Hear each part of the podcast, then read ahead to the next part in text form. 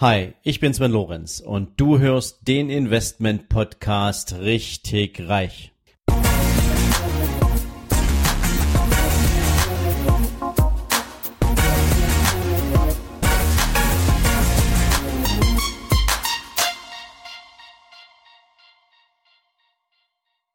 Herzlich willkommen zu einer neuen Ausgabe von deinem Investment Podcast richtig reich. Ja, heute möchte ich mit dir über ein ganz besonderes Thema sprechen. Es geht um Mut. Denn Mut ist ähm, so viel mehr als Heldentum. Mut ist etwas, was jeder von uns in seinem täglichen Leben eigentlich gut gebrauchen kann und wovor doch viele zurückschrecken. Mut ist ein riesengroßes Zahnrad der Veränderung und Mut ist es, was dich am Ende des Tages zu Höchstleistungen treibt, was dich deinen Zielen entgegenbringt und was Grund dafür ist, dass du am Ende stolz auf das zurückblickst, was du geschaffen hast. Und damit es nicht nur irgendwie eine theoretische Geschichte über Mut wird, möchte ich dir heute gern meine Geschichte erzählen, weil ich glaube auch, dass gerade wenn man über so ein Thema spricht, nichts authentischer ist als die Geschichte dessen, der sie dir erzählt. Und ich möchte dir gern heute zwei Beispiele zum Thema Mut geben, die ich in meinem Leben erlebt habe. Ähm, beide in sehr unterschiedlicher Ausgestaltung und ähm, mit unterschiedlicher Wirkung.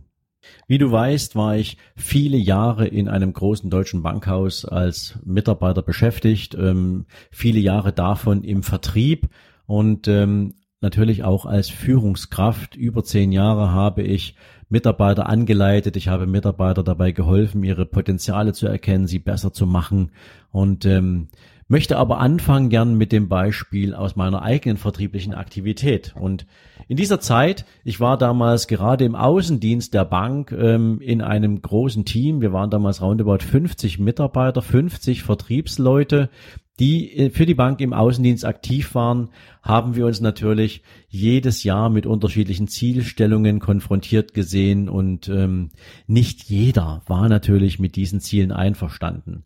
Aber in dieser Bank waren wir damals als Außendienstteam sowas wie eine, ja, wie so eine kleine besondere Einheit, ja, was uns zusammengeschweißt hatte.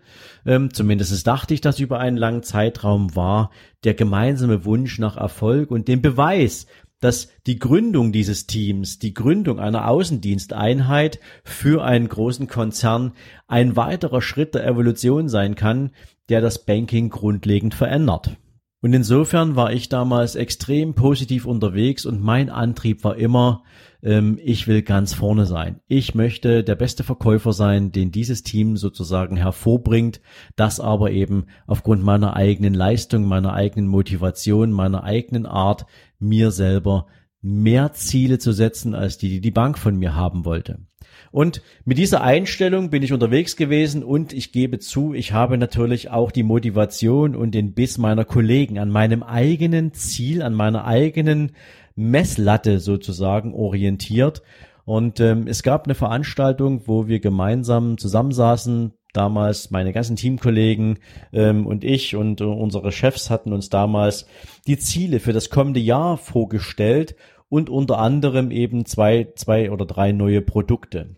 Und ähm, wie in jedem Team gab es auch in unserem Team natürlich absolute Meckerfritzen, ja, die nichts Gutes fanden, die irgendwie ähm, schon genug damit zu tun hatten, dieses super Gehalt, was wir damals bekamen, entsprechend auch zu verfrühstücken. Und Während diese Veranstaltung lief, hörte ich hinter mir in der Sitzreihe permanent jemanden rummaulen nach dem Motto, ja, dann passt doch mal die Produkte der Sparkassenlandschaft an und macht's doch mal besser und ähm, ja, also am Ende des Tages ähm, zusammenzufassen, permanent destruktive Themen von hinter mir. Und ähm, ich kann solche Typen in meinem Lebensmodell einfach nicht gebrauchen, die permanent was zu meckern suchen. Und irgendwann hat's mir dann so gereicht, dass ich aufgestanden bin, mitten in der Veranstaltung, mich zu meinem Kollegen gedreht habe und dem erklärt habe, wenn er doch so viel zu meckern hätte, dann möge er doch bitte den Raum verlassen. Ich möchte nicht umgeben sein von derartigen Verlierertypen, die immer die Entschuldigung in irgendetwas anderem suchen als in der eigenen Geisteshaltung. Wohl wissend, dass ich mich in dem Moment natürlich zu einer Äußerung hinreißen lasse, die von einem Teil meiner Kollegen vielleicht ähm, auch kritisch gesehen werden kann, ähm, weil natürlich auch durchschnittlich Kollegen dabei waren oder Kollegen dabei waren, die durchschnittlich performt haben. Und am Ende des Tages war ich mir überhaupt nicht sicher, ob das, was ich da raushaue, natürlich auch eine Wirkung hat, die meiner persönlichen Zielstellung, nämlich mich mit Menschen zu umgeben, die erfolgreich sein wollen, auch tatsächlich näher bringt.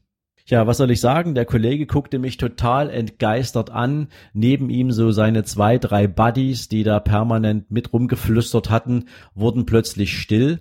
Und ähm, ich war mir zu diesem Zeitpunkt meines Wirkungsgrades und meiner Bedeutung in diesem Team ehrlich gesagt nicht so bewusst, wie mein Chef das gesehen hatte.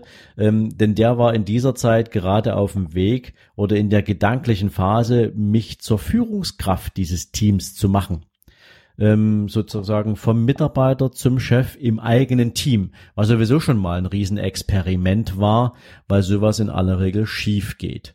So. Und ähm, das Spannende war für mich, ähm, es war eine emotionale Entscheidung, mich hinzustellen und dort den Kollegen zurechtzuweisen.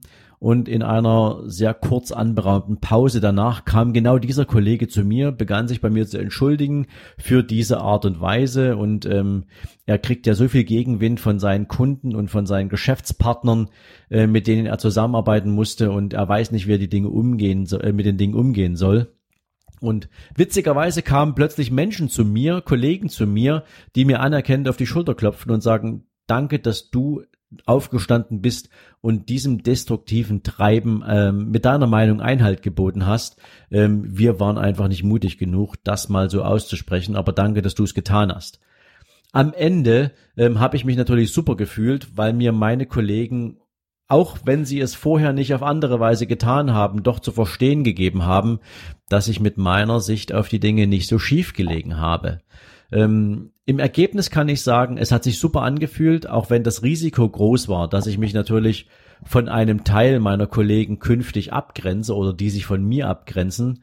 Aber ich bin meiner inneren Stimme gefolgt und die hat dazu geführt, dass ich exakt durch diese Positionierung dann auch, als ich Leiter dieser Abteilung wurde, entsprechende Unterstützung meiner Mannschaft bekommen hatte und jeder auch genau wusste, wo liegt mein Anspruch, und dass die, die meinem Anspruch von sich aus, aus auf Gründen ihrer mangelnden intrinsischen Motivation nicht genügten, dass die von alleine auf die Idee kamen zu sagen, hey, ähm, ich glaube, wir haben hier ein paar Themen. Ähm, ich bin nicht sicher, ob ich immer noch am richtigen Platz sitze. Können wir gemeinsam eine Lösung finden, die ja im Endeffekt eine Umsetzung von mir zur Folge hat. Also ähm, ich habe nur positives Feedback mitgenommen. Ich habe Menschen mitgenommen, die sich aufgrund dieser ähm, dieser Äußerungen und ähm, ja dieser Positionierung auch sehr klar selbst reflektiert haben und festgestellt haben, dass eben der ursprüngliche Anspruch an Erfolg bei ihnen auf der Strecke geblieben ist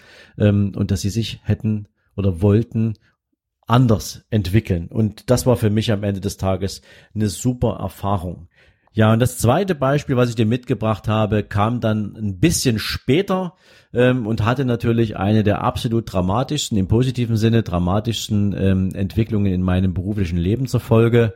Ähm, es kam ursprünglich daher, ich hatte ja dann dieses Außendienstteam als Leiter übernommen. Wir waren wahnsinnig erfolgreich. Ähm, wenn du so einen großen Konzern hast, da gibt's ja auch interne Wettkämpfe und damals wir im Gebiet Sachsen und Thüringen haben die gesamte Bundesrepublik sozusagen hinter uns gelassen. Wir waren also das erfolgreichste Team ever. Und das hat natürlich beflügelt, das hat Mut gemacht, das hat Spaß gemacht.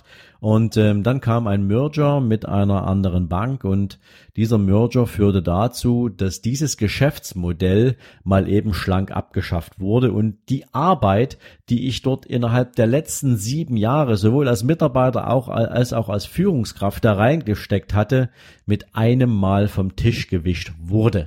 So, und ähm, ich kriegte dann in dem neuen Unternehmen, äh, in dem neuen groß Unternehmen eine neue Führungsaufgabe ähm, und wurde dann Vertriebschef eines sehr großen Flächengebietes. So, und ähm, das Traurige an dieser Veranstaltung war, dass ähm, ich eben feststellen musste, dass neben der Zielerreichung der ökonomischen Kennziffern des Unternehmens ein Teil in meiner Zielvereinbarung immer wieder auftauchte und der hatte was mit konsequentem Abbau von Mitarbeitern zu tun. Und nicht nur von Mitarbeitern im klassischen Sinne, sondern eben auch in besonderer Weise von Spezialisten, für die ich persönlich eine besondere Leidenschaft hegte, weil ich immer der, der Auffassung war, und heute noch bin, dass immer dann, wenn Kunden mit individuellen Themen auf dich zukommen, die eine individuelle Lösung ihrer Probleme suchen, dass du diesen Problemen auch individuell begegnen solltest und nicht irgendwie permanent mit Standardprodukten und Standardlösungen hinterm Ofen vorkommst. Und das ist aber das, wie Banken sich entwickelt haben und ähm, so kam es dazu, dass ich eben über einen Zeitraum von mehreren Jahren so eine Art, ja, ich will nicht, Depression war es keine, aber ein Gefühl von Niedergeschlagenheit bei mir breit machte, weil ich einfach irgendwie absolut andere Vorstellungen davon hatte, wie man ein Unternehmen erfolgreich macht, wie man Kunden begegnet ähm, und das hat dann Stück für Stück dazu geführt, dass ich eben immer weniger gern ähm, sozusagen meine Arbeit machte, ähm, was auch mein Umfeld registrierte. Im Übrigen eher aber mein privates als das dienstliche. Und ähm, ich dann irgendwann durch ein Buchgeschenk meiner Schwester zu der Erkenntnis kam, dass es Zeit wird, etwas Neues zu machen. Und das ist jetzt dieses Thema Mut. Ähm, ich bin zu meinem Arbeitgeber gegangen und habe gesagt, so, ich will nicht mehr ich glaube, wir passen nicht mehr zusammen. Wir haben unterschiedliche Vorstellungen von Wertigkeit der Mitarbeiter im Unternehmen, von der Art und Weise, wie Produktlösungen für Kunden gestrickt und kreiert werden, mit welcher Art von Mitarbeitern dieses Geschäft gemacht werden soll. Und ich möchte mich gern trennen. Soweit, so gut. Ähm, bis dahin noch nicht unbedingt mutig. Mutig war es für mich deshalb, weil ich keine Alternative im Gepäck hatte. Ich hatte null Ahnung, was ich danach tue. Für mich stand das Unternehmen Vermögensverwaltung in weiter Ferne. Das war noch, das war noch gar nicht zu sehen. Also der Plan, ähm, den viele brauchen, um sozusagen nach dem Aufgeben eines Jobs äh, sofort neu einzusteigen, der hat mir komplett gefehlt. Und aus heutiger Sicht bezeichne ich diese Entscheidung als die wichtigste und mutigste meines Lebens, weil ich eben tatsächlich eher meinem Herzen gefolgt bin und der Tatsache, dass nichts, aber auch nichts schlimmer sein kann in beruflicher Hinsicht, als weiter zu gehen und nur mitzunehmen, was man mir bietet. Und mein Gehalt war sicherlich nicht schlecht, ja. Ich habe gut sechsstellig verdient, ich hatte ausgesorgt, wenn man so will.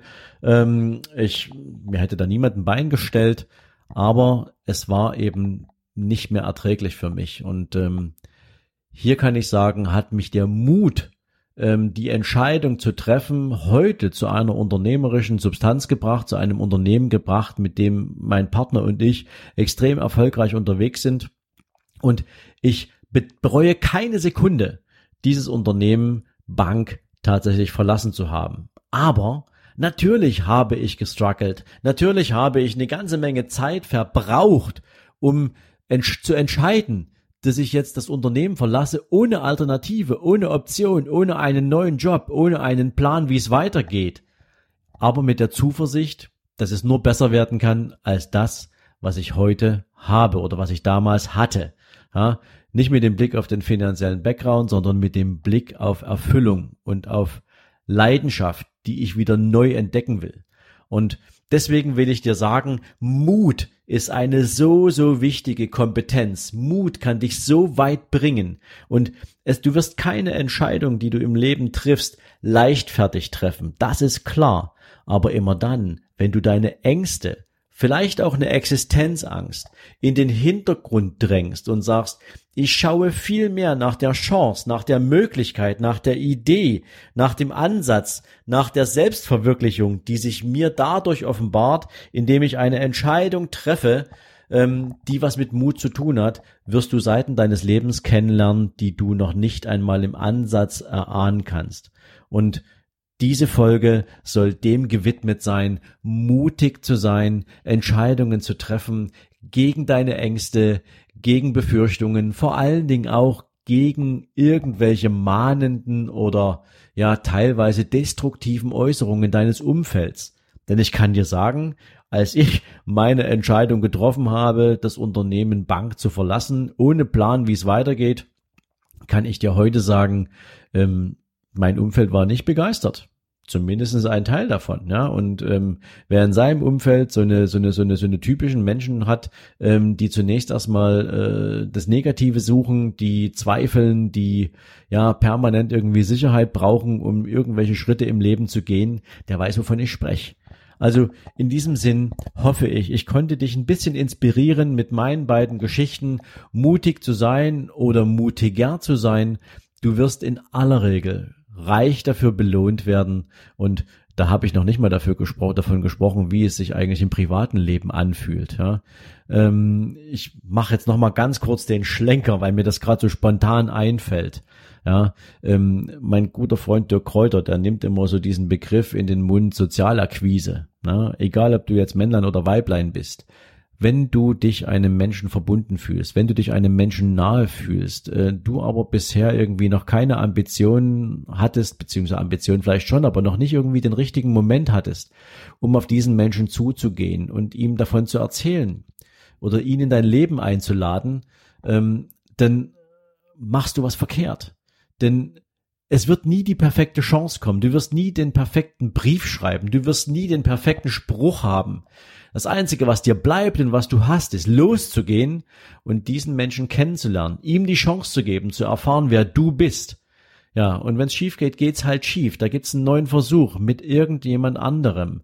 Ähm, also nicht irgendjemand im Sinne von äh, Not hilft da weiter, ja, sondern ähm, dann ist es nicht der richtige Partner für dich gewesen. Aber wenn du den Mut nicht hast, loszugehen und diese Entscheidung zu treffen, dich diesem Menschen zu präsentieren, dann wirst du am Ende nie erfahren, ob es eine Chance hätte oder nicht. Und ich glaube, viele glückliche Beziehungen sind einfach dadurch nicht entstanden, dass Menschen zu ängstlich waren, zu viel Angst davor hatten, abgelehnt zu werden.